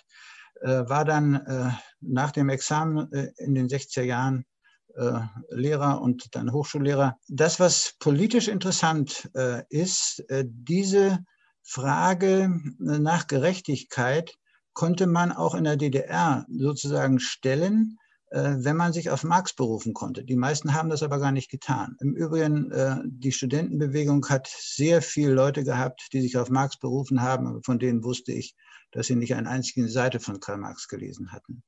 Ähm, denn Fragen der Entfremdung, Fragen äh, der sozialen Sicherheit, auch der Solidarität, kann man dort auch sehr wohl ordentlich diskutieren. Ich habe mich in der Studentenbewegung äh, sozusagen philosophisch äh, orientiert, aber nicht an praktischen Diskussionen und Radikalisierungen teilgenommen, weil mir sehr früh klar war, dass man auf der einen Seite allgemeine zukunftsutopische Vorstellungen formulieren kann und Kritik formulieren kann an der Gegenwart an der Gegenwart, dass man aber auf der anderen Seite auch konkrete Maßnahmen, die nicht sofort zur Erfüllung des Gedachten äh, führen können, haben muss. Das heißt, diese Spannung muss man aushalten. Und deswegen habe ich mich 1969 im Frühjahr also vor der Bundestagswahl, entschieden, in die SPD einzutreten, weil mir deren Haltung in der deutschen Geschichte dann doch äh, viel besser gefiel als das, was der platte Antikommunismus der Adenauer-Ära uns davor gesagt hatte. Das bedeutete, die Frage nach der deutschen Geschichte und ihrer Verantwortung, äh, die hatte ich auch schon in der DDR äh, übernommen. Nach einem Besuch im Buchenwald, weiß ich heute noch, habe ich sehr ernsthaft nachgefragt und war überhaupt nicht einverstanden mit der einzigen Erklärung der offiziellen DDR, auch in der Schule, dass nur die Kommunisten diejenigen gewesen seien, die Widerstand geleistet haben. Wir wissen ja, dass es nicht stimmt. Das waren Sozialdemokraten, Gewerkschafter, das waren Christen und auch äh, bürgerliche andere. Äh, die Arbeit in der Partei unter den Jungsozialisten war zunächst theoretisch, auch allgemein, äh, aber war immer eine Erfahrung, Kompromisse zu schließen. Das ging dann häufig sehr hart zu, äh, war aber im Kern auch immer, wenn man so will, äh, am gemeinsamen Ziel der Verbesserung der Gesellschaft orientiert. Dass man da gewinnt und verliert, äh, das ist alles möglich. Es hat sich eher als Zufall ergeben, nicht weil ich das wollte, dass ich in einem Stadtteil in Hannover wohnte, weil ich beruflich in einer Schule Gymnasiallehrer war, dass ich dort Kandidat für einen SPD-sicheren Wahlkreis äh, werden konnte und bin von 1974 bis 2003 Abgeordneter des Niedersächsischen Landtags gewesen, in verschiedenen Funktionen als Hinterbänkler der Regierungsfraktion, in der Opposition als stellvertretender Fraktionsvorsitzender und dann 1990, wie gesagt, als äh, Kultusminister und äh, 1998 als Landtagspräsident. Ähm, vielleicht im Zusammenhang damit diese DDR-Erfahrung über Widerspruch äh, und Spannung in der Politik auf der einen Seite und trotzdem dem Versuch, allgemeine Ziele im Auge zu behalten, auch dann, wenn man nur kleine Schritte machen kann, äh, hat mich mein ganzes Leben lang auch in der Parteiarbeit begleitet, manchmal auch mit Niederlagen, manchmal auch mit Siegen. Äh, man muss sich überlegen, äh, ich, es war mir vorhin eingefallen, als Herr Rigo so erzählte, die in der Politik, mein Wahlkreis hatte 75.000 Einwohner. Und wenn man von einem Menschen verlangt, er soll einen Wahlkreis für 75.000 Menschen vertreten, dann kann man nicht erwarten, dass er alle 75.000 Menschen fragt. Das geht gar nicht. Das sind zwei Fußballstadien voll. Ähm, das heißt, man braucht eine Art äh, von Beteiligungsmöglichkeiten, die jedem, der das möchte, auch tatsächlich äh, Möglichkeiten in Organisationen bietet. Das muss nicht die Partei sein oder eine Partei sein. Das können auch, äh, das haben ja die Vorrednerinnen und die Vorredner auch hier mitgeteilt, andere Organisationen sein. Aber diejenigen, die sich in der Politik engagieren, das war bei mir auch der Fall, müssen wissen, dass sie äh, zwar ungeheuer viel äh, Informationen haben und auch viel Einfluss haben und auch manchmal an, an wichtigen Entscheidungen mitwirken können, dass sie aber doch Rückkopplungen brauchen in das, was die Gesellschaft und was die Menschen denken. Und da wird äh, es sinnvoll, dass man auch Mitglied in einer Partei wird. Und wenn es nur in einer Versammlung ist oder in einem feiernden äh, Gesellschaft, wo man am Tresen steht, ein Bier trinkt und sich dann was sagen lässt von irgendwelchen Leuten. Man muss auch lernen, nicht allem zuzustimmen. Man, aber wenn man Nein sagt, sollte man es begründen können und nicht einfach nur äh, opportunistisch sein. Man muss wissen, äh, in der Politik und im Engagement gibt es äh, richtig gute Leute, engagierte und selbstlose Helferinnen und Helfer aber auch richtige schlechte Charaktere, die reine Karrieristen und Vorteilsnahmen äh, beinhalten. Das heißt, man braucht, wenn man äh, sich politisch engagiert, einen langen Atem, auch viel Frustrationstoleranz, weil man natürlich nicht mit allem immer einverstanden sein kann. Aber wenn man keine allgemeinen Vorschläge für die Verbesserung hat, dann resigniert man natürlich im Einzelnen. Ach so, vielleicht sollte ich noch eins äh, sagen. Ich habe mal eine Bildungsdelegation 1987 nach Magdeburg geleitet äh, von uns niedersächsischen Abgeordneten und äh, konnte unter anderem an einem Abend eine Einladung äh, annehmen von Herrn Eberlein, der damals der erste Sekretär der SED in Magdeburg war. Ich bin da mit einem Kollegen hingegangen, weil ich natürlich nicht alleine dahin wollte. Äh, und er hat an dem Abend äh, uns erzählt, äh, dass nach seiner Einschätzung die SED die Jugend der DDR verloren habe und dass sie in der Wirtschaft so schwach seien, dass sie in zwei Jahren nicht mehr weiter könnten. Ich fand das ungeheuer interessant, konnte das gar nicht glauben, weil wir alle natürlich so ein bisschen wenig Informationen über den realen Zustand der DDR-Wirtschaft hatten.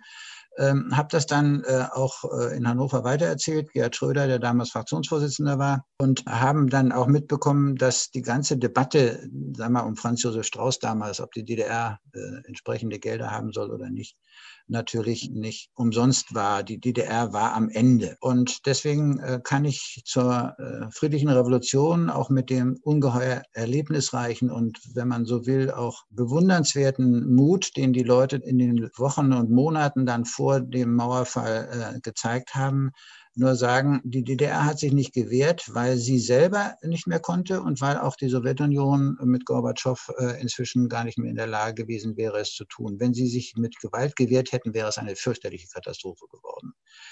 Ähm, das, was ich aus der DDR-Zeit gelernt habe, auch im politischen Leben der Bundesrepublik, ist, man darf sich in der Bundesrepublik nicht darauf verlassen, dass äh, man bemitleidet wird.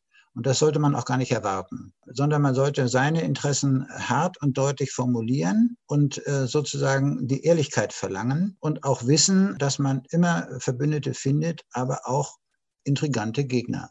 Äh, und wenn man das nicht begriffen hat, dann kann man auch Politik nicht erfolgreich leisten. Das wollte ich nur mal mitteilen, dass ich sozusagen als DDR-Bürger in der Bundesrepublik Karriere gemacht habe, aber es äh, nicht nur so ist, dass äh, man hier nur willkommen sagen kann.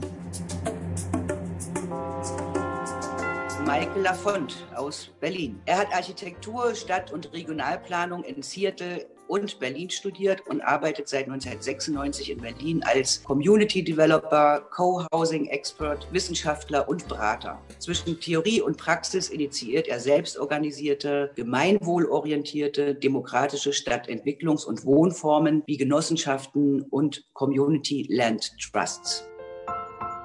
1961 bin ich in Baltimore geboren, am Atlantik im Reihenhaus in einer tagestypischen äh, amerikanischen äh, Familie. Wir sind in den Jahren danach oft umgezogen von der Ostküste zur Westküste. In den Jahren danach, das heißt 60er, 70er Jahre, ist im Prinzip die ganze weiße Mittelschicht, also nicht nur meiner Familie, weg von dieser Innenstadt es gab das sogenannte White Flight. Die Leute, also die, die weißen Mittelschichtsfamilien haben den verlassen. Ich bin jedenfalls amerikanisch sozialisiert. Das heißt, äh, für mich persönlich in einer katholischen, relativ konservativen Mittelstandsfamilie.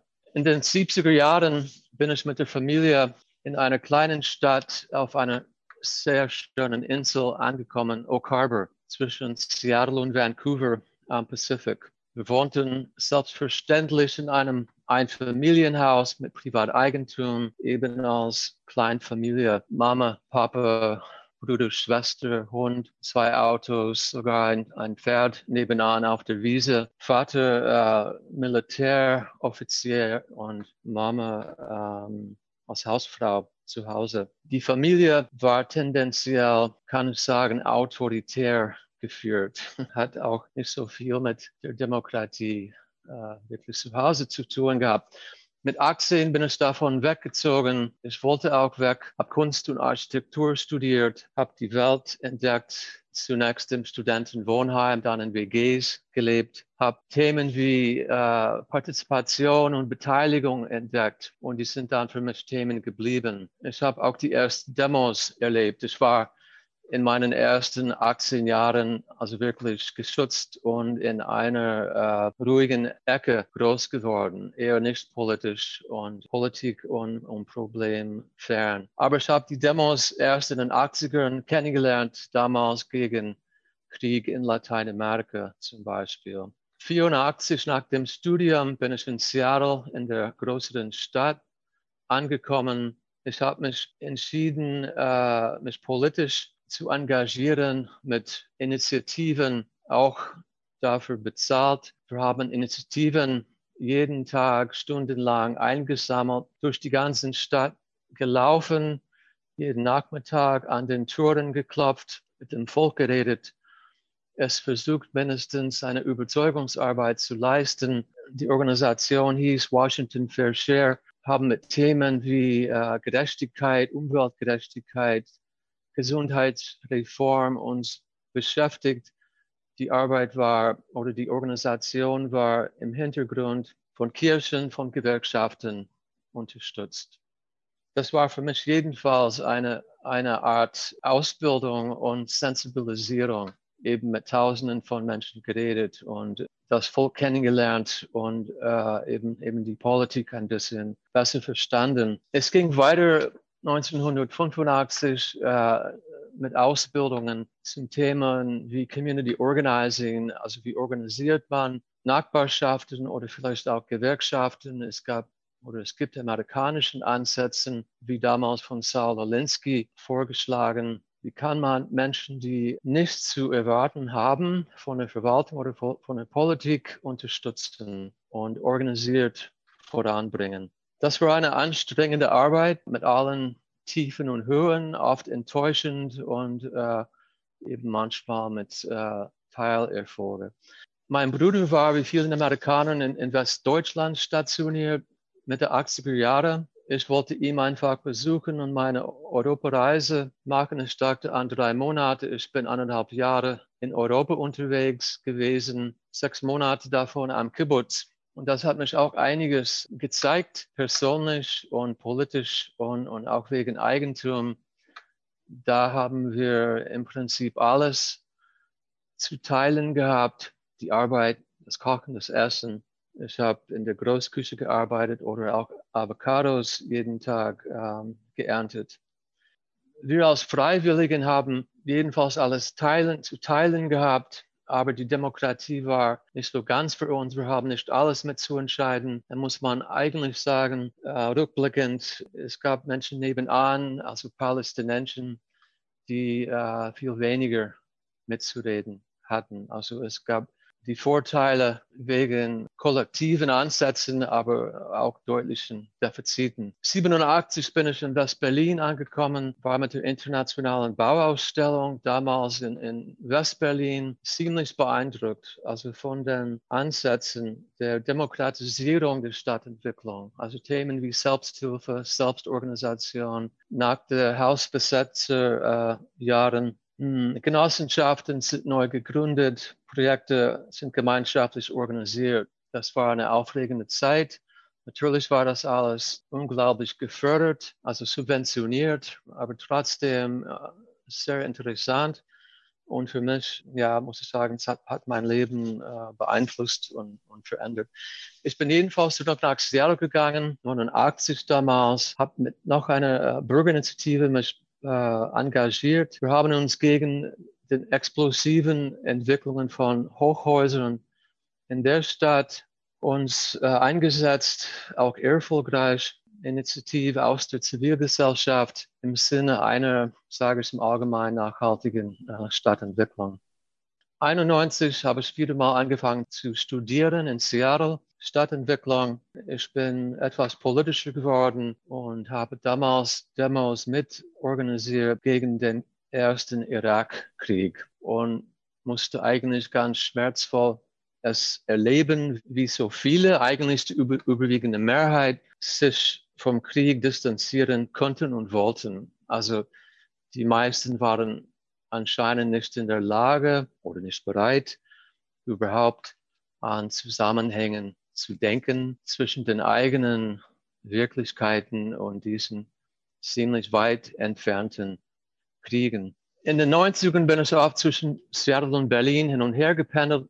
Ab dem Jahr 2000 habe ich mich für Berlin entschieden. Ich habe Berlin damals in den 90ern, aber auch im Jahr 2000 als eine Stadt der Möglichkeiten, also für Architekten, Stadtentwicklern, innovativen jungen Leuten, jedenfalls die, die eine Ausbildung hatten und vielleicht ein bisschen Taschengeld. Man könnte hier schön rumspielen, also Projekte starten, Häuser äh, oder Hausprojekte entwickeln oder auch einen Gemeinschaftsgarten. Es gab noch den Zugang zum Boden. Die Stadt war relativ bezahlbar und es gab noch Perspektiven, sage ich gerne im Sinne einer gemeinwohlorientierten Stadtentwicklung. Ich habe mich jedenfalls für die Uferfabrik entschieden als ähm, Arbeitsort. Wir haben zusammengearbeitet dann sieben Jahre lang, haben zusammen veranstaltet im Jahr 2000 das Festival für Ökologie, Kultur und Gemeinschaft. Daraus ist meinen Verein entstanden, das Institut für kreative Nachhaltigkeit. Seitdem sind wir am Arbeiten in Berlin, auch mit diesen Themen. Also wie äh, ist die Stadtentwicklung weiter zu demokratisieren im Sinne einer nachhaltigen Stadtentwicklung? Ich habe von der Uferfabrik einiges, sage ich, gelernt und das kommt aus den älteren Westberliner Zeiten. Die Rede war von drei Optionen. Was macht man, um die Welt zu ändern oder mit den großen Problemen umzugehen. Also Punkt eins hieß, äh, sich zu bewaffnen. Also ich denke an die amerikanische Revolution von damals oder vielleicht die RAF in den 70ern in, in Westdeutschland. Zweitens die lange Marsch durch die Institutionen oder auch eine Partei äh, mitgründen oder eine Partei sich anschließen. Oder Punkt drei, selber was tun und gucken, was geht. Und äh, das war die Uferfabrik, das ist viel von Berlin, diese Idee der Projektarbeit, kleinere Projekte, Genossenschaften, Hausprojekte, Kulturprojekte, Gartenprojekte. Das ist äh, im Prinzip mein Leben geworden im Sinne dieser Selbstorganisation, im Sinne dieser Art der direkten Demokratie. Ja, wir haben das Institut für kreative Nachhaltigkeit gegründet. Seitdem, also fast 20 Jahre lang, sind wir dabei zu forschen, zu veranstalten, zu veröffentlichen, Netzwerken zu unterstützen, auch eine bestimmte Lobbyarbeit äh, mit zu organisieren. 2011 für mich war es wichtig, äh, mit diesem Projekt durchzustarten. Das ist die neue Spreefeld Genossenschaft, eine Bau- und Wohngenossenschaft in Berlin-Mitte. Hier geht es uns auch darum, die Beteiligungsmöglichkeiten zu maximieren. Also was ist eine direkte Demokratie? Wie können sich Menschen beteiligen mit der Struktur der Genossenschaft, eine Person, eine Stimme, auch mit der Hoffnung, Wohnungen zu planen, zu bauen und langfristig relativ bezahlbar zu verwalten. Die Idee kommt ja aus dieser Berliner Landschaft, die Hunderten von selbstorganisierten Wohnprojekten, Baugruppen, Genossenschaften und so weiter. Am Spreefeld haben wir um die 150 Menschen, die hier wohnen, nebenan um die 70 Leute, die hier jeden Tag arbeiten, nochmal 25 Kinder, die zur Kita gehen, Tag und Gruppen, die hier vorbeikommen, um irgendwas zu tun, in der Holzwerkstatt zu arbeiten oder im Garten oder irgendwas im Gemeinschaftsraum. 2014 durften wir hier einziehen. Für mich war es und ist es ganz wichtig in eine WG. Die nennen wir die Spree WG. Wir sind um die 20 Menschen, drei Kinder im Moment, zwei Teenagers, 15 Erwachsene, um die 12 Privateinheiten, Gemeinschaftsküche, Wohnzimmer, äh, Badewanne. Es wird viel gekocht und gegessen. Die Idee oder eine bestimmte Idee der Gemeinschaft ist gepflegt. In der Corona-Zeit, jedenfalls in diesem Jahr, ist es uns klar geworden, wir haben es gut. Wir haben die Möglichkeit zu teilen, viel auszutauschen, voneinander irgendwie doch immer wieder äh, zu unterstützen. Also wir können lernen, müssen gar nicht, aber wir können lernen zu teilen, können lernen zu diskutieren und auch noch Kompromisse zu machen, was eigentlich ganz wichtig sind in der Demokratie. Also ganz wichtig aktuell mit dem Verein ID22 sind wir dabei, eine neue Stiftung in Berlin mitzugründen. Das heißt die Stadt Bodenstiftung. Warum machen wir das? Weil es Defiziten noch gibt in der Stadtdemokratie, aber auch mit Genossenschaften, auch mit den ganzen Wohnprojekten. Die Idee ist, eine gemeinnützige Stiftung zu gründen und Menschen aus den Projekten, aber Menschen auch aus der Nachbarschaft und aus der Stadtgesellschaft zu beteiligen. Warum? Ja, weil wir wissen, Berlin als Stadt ist inzwischen schon gentrifiziert, das heißt nicht, nicht mehr bezahlbar für vielen. Das hat auch mit der Demokratie, die Stadt wird exklusiver, die Demokratie muss auch bezahlbar sein. Es hat auch mit der Frage des Eigentums. Also wie kommen wir denn da zurück? Also das heißt, wir müssen die Sachen zusammenführen. Wir müssen wählen dürfen, aber brauchen auch Zugang zum Boden oder auch eine bezahlbare Wohnung. Also wir brauchen Strukturen und wir meinen, ja, wir haben mit der Politik und mit der Verwaltung zusammenzuarbeiten, aber die Zivilgesellschaft muss auch stark bleiben. Und deswegen ist die Stadt Bodenstiftung aus dieser Zivilgesellschaft gegründet. Vielleicht last but not least, also für mich persönlich, ich denke an Demokratie, äh. Ich bin auch Staatsbürger der Vereinigten Staaten. Ich würde gerne auch Deutsch sein. Meiner Meinung nach ist das schade, dass Deutschland oder Berlin das nicht zulässt. Also wir sind 100, ein paar hunderttausend Menschen in Berlin, die lange hier leben, die hier bleiben werden, die arbeiten, die Steuern zahlen, die nicht wählen können. Das scheint mir altmodisch zu sein, zu sagen, ja, du bist entweder amerikanisch für das Leben oder deutsch. Und damit vielen Dank für die Aufmerksamkeit. Professor Rolf Kuhn aus Großreschen. Er ist Experte für Gebietsplanung und Städtebau. Als Stadtsoziologe beschäftigte er sich schon zu DDR-Zeiten mit der Frage, wie Räume Identität schaffen. Als Professor an der Hochschule für Architektur und Bauwesen Weimar als Direktor am Bauhaus Dessau und von 2000 bis 2010 als Direktor der internationalen Bauausstellung IBA in der Lausitz versucht er Raumentwicklung, Bürgerbedürfnisse und Beteiligung miteinander in Einklang zu bringen. Ja, ich habe von 1965 bis 1970 in Weimar, heute Bauhaus-Universität, damals Hochschule für Architektur und Bauwesen, Gebietsplanung und Städtebau studiert und äh, bin anschließend an der Bauakademie in Berlin gewesen und habe versucht, meine Überzeugung, dass nämlich die Bewohner selber die besten Spezialisten äh, für Wohnqualität sind, auch in eine Forschungsarbeit äh, zu bringen. Und es hat unheimlich viel Spaß gemacht, ähm, zu ermitteln, wie ähm, Wohngebiete, wie Wohnungen auf Bewohner wirken und äh, inwieweit sie die Qualität einer bestimmten Wohnung, eines bestimmten Wohngebietes, eines Stadt, eines Stadtteils schätzen können. Und ich konnte damit zum Beispiel nachweisen, dass eine sanierte Altbauwohnung im, am Arnimplatz im Prenzlauer Berg mit Ofenheizung äh, eine höhere Qualität hat als eine Wohnung mit äh, voller Ausstattung, auch mit moderner Heizung in Marzahn. Einfach weil bestimmte Dinge, die eben für das Leben des Bewohners wichtig sind, mit einbezogen wurden, die eben sonst normalerweise äh, bei Entscheidungen in der Baupolitik der DDR keine Rolle spielten.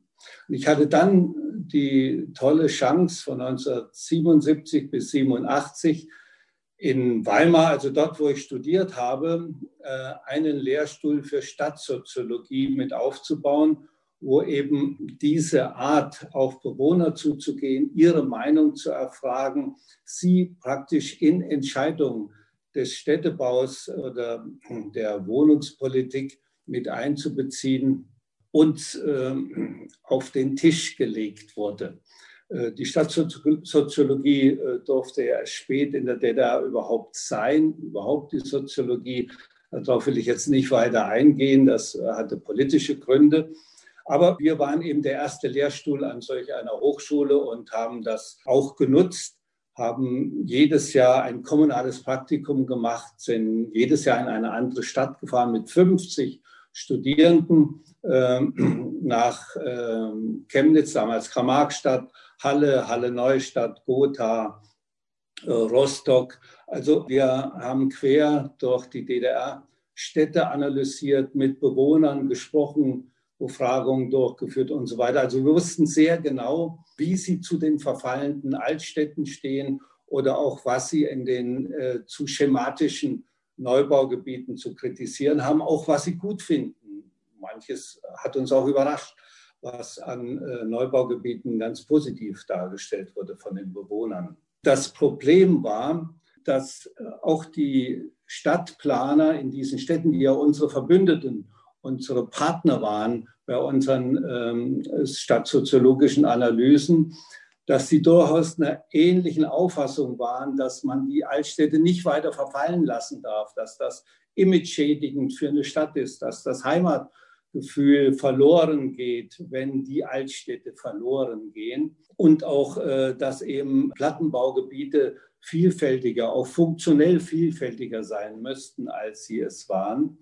Obwohl das Wissen da war, war die DDR-Baupolitik so ideologisch ausgerichtet und auch von den Grundlagen, dass man eben die kleinen Baubetriebe alle mehr oder weniger vernichtet hat oder sie in, in die großen Kombinate mit überführt hat, dass man gar nicht mehr die Reparaturkapazitäten für die Altstädte hatte und eben auch die Neubauprozesse durchaus nach einer Ideologie, dass es, das Bauwesen sich ähnlich wie der Maschinenbau entwickeln sollte, also eine moderne Arbeiterklasse, die in geschützten Bereichen, geschützt vor schlechtem Wetter und äh, Wind und sonst was, ähm, arbeiten konnte und dann eben mit, mit Technik die, die Häuser aufbaute, dass diese Ideologie und die daraus folgende bauwirtschaftliche Veränderung in der DDR die Möglichkeit verbaute, auf das, was wir von den Bewohnern wussten, von den Stadtplanern wussten, noch einzugehen. Und äh, ich meine, diese, würde ich schon sagen, Verbohrtheit, diesen Betonweg, den man da gegangen ist, äh, dass man den nicht mehr aufbrechen konnte und Bewohnermeinungen und Stadtplanermeinungen einbeziehen konnte, war sicherlich ein, ein wesentlicher Grund, dass eben auch äh, dann in der friedlichen Revolution die kaputten Städte und ähm, überhaupt das Bauwesen der DDR ja auch solch eine Rolle gespielt hat, wie man jetzt weiß. Später hatte ich die, die große Chance, ab 1987 das Bauhaus Dessau, auch das Bauhaus, hatte es schwer in der DDR. Äh, auch darauf will ich jetzt nicht weiter eingehen. Aber äh, es gab engagierte Leute, die sich für den Wiederaufbau oder die Sanierung des Bauhausgebäudes in Dessau einsetzten. Und ich hatte die große Chance, da eine neue Institution aufzubauen wollte natürlich dann das, was ich wusste aus meinen stadtsoziologischen Untersuchungen, dann umsetzen, den Plattenbau revolutionieren, die Altstadtreparatur voranbringen. Aber auch das wurde uns dann untersagt und auch bei anderen Dingen, die wir da im Bauhaus unternommen haben, äh, sind wir dann schnell an die Grenzen des politisch Machbaren gekommen was dazu führte, dass ich dann vom neuen Forum eingeladen wurde, großen oder der größten Demonstration teilzunehmen, die zu moderieren, äh, was wiederum dazu führte, dass ich dann auch nach der Wende äh, Bauhausdirektor blieb, was viele im Westen gar nicht verstehen konnten äh, was ja auch sehr selten war, dass in so einer exponierten Position einer zu DDR-Zeiten schon Direktor war und dann auch nach der Wende Direktor bleiben durfte und dann eben auch eine Stiftung mit aufbauen konnte und dort dann Stiftungsvorstand wurde. Wir hatten viele Möglichkeiten durch das Bauhaus, auch durch die Landesregierung, die damals mit Höppner, Heidecke und Schucht sehr progressiv besetzt war,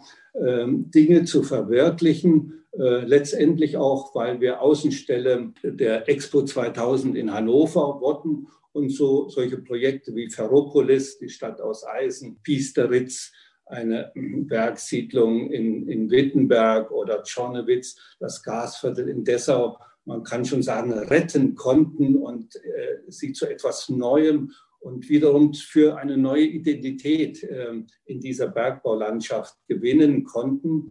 Aber ansonsten waren meine Erfahrungen in Dessau eher negativ. Wir haben das jetzt schon ein paar Mal gehört, dass also Anfang der 90er Jahre, auch Mitte der 90er Jahre, die Gesellschaft nicht funktioniert hat. Vielleicht waren die, die äh, den, den Umschwung wollten, ja dann auch überrumpelt oder gar nicht mehr da. Und diejenigen, die dann in Verantwortung waren, zu schwach oder wurden zum Teil auch reingelegt von, von Wirtschaftsleuten, die aus dem Westen kamen. Nur ein Beispiel der Herr Schörkhuber, der große Brau- und Baumeister aus München, hat die große Brauerei in Dessau aufgekauft, um sie dann später stillzulegen und das Bier aus München nach Dessau zu liefern. Das war natürlich ein Riesenskandal in Dessau und hat auch, auch sehr viel Vertrauen in, in eine Ost-West-Zusammenarbeit zerstört.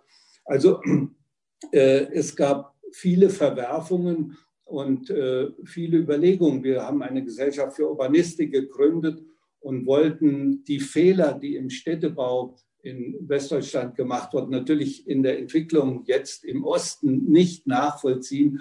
Aber es ist natürlich alles eher, was jetzt die Randentwicklung gegen der Innenstadtentwicklung betrifft, noch schlimmer gekommen. Also es war eine gewisse Hilflosigkeit, auch wenn ich jetzt an, an den Bürgermeister denke oder andere, die erstmal nur geguckt haben, wie viele Kräne sich drehen, ob das in Wittenberg mehr sind oder in Dessau und nicht so sehr an eine langfristige Stadtentwicklung und eine Schaffung von Identität und äh, Mitnahme der Bevölkerung dachten. Was ich dann eben ganz positiv erlebt habe, ab 1998, dann in den 2000er Jahren, war diese internationale Bauausstellung in der Lausitz, in der Niederlausitz, im brandenburgischen Teil der Bergbau beeinflussten Lausitz. Dort haben es wahrscheinlich, weil man dann nicht mehr die Hoffnung hatte, dass da ein Prinz aus dem Westen kommt und alles richten wird, Dort hat man wirklich das Schicksal in die eigenen Hände genommen. Vier Landräte und ein Oberbürgermeister haben sich zusammengetan. Die waren sowieso zusammen in einer regionalen Planungsgemeinschaft und haben diese internationale Bauausstellung gegründet und sie dann auch gegenüber der Landesregierung durchgesetzt. Wir haben deswegen auch gerne von einer IBA von unten gesprochen.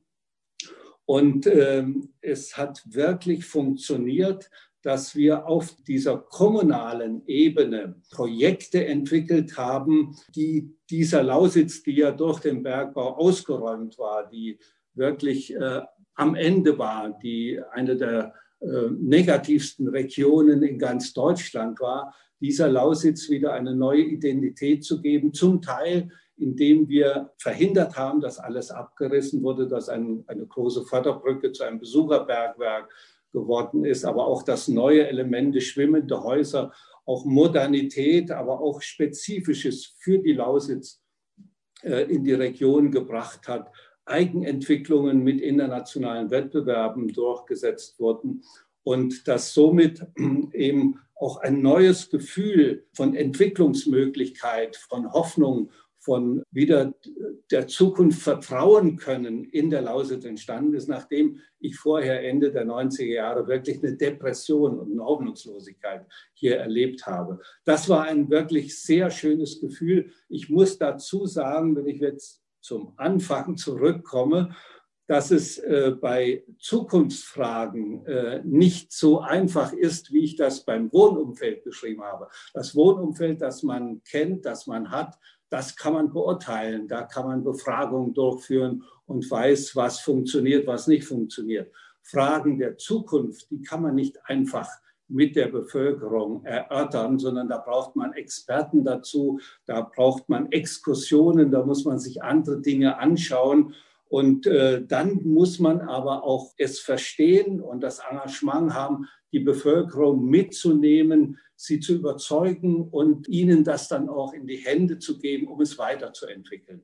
Und das ist in den meisten Projekten ganz gut gelungen. Von daher hatte ich hier also dann ein sehr gutes Gefühl, dass man Gebiets- und Stadtplanung, also immer noch mein Thema, das äh, Feld, das ich studiert habe, tatsächlich in einer recht demokratischen Form mit Experten, mit großen Diskussionsforen und mit der Bevölkerung vor Ort, mit engagierten Kommunalpolitikern hier entwickeln kann und dass das tatsächlich zum Erfolg geführt werden kann, was äh, uns heute noch ein bisschen stolz macht.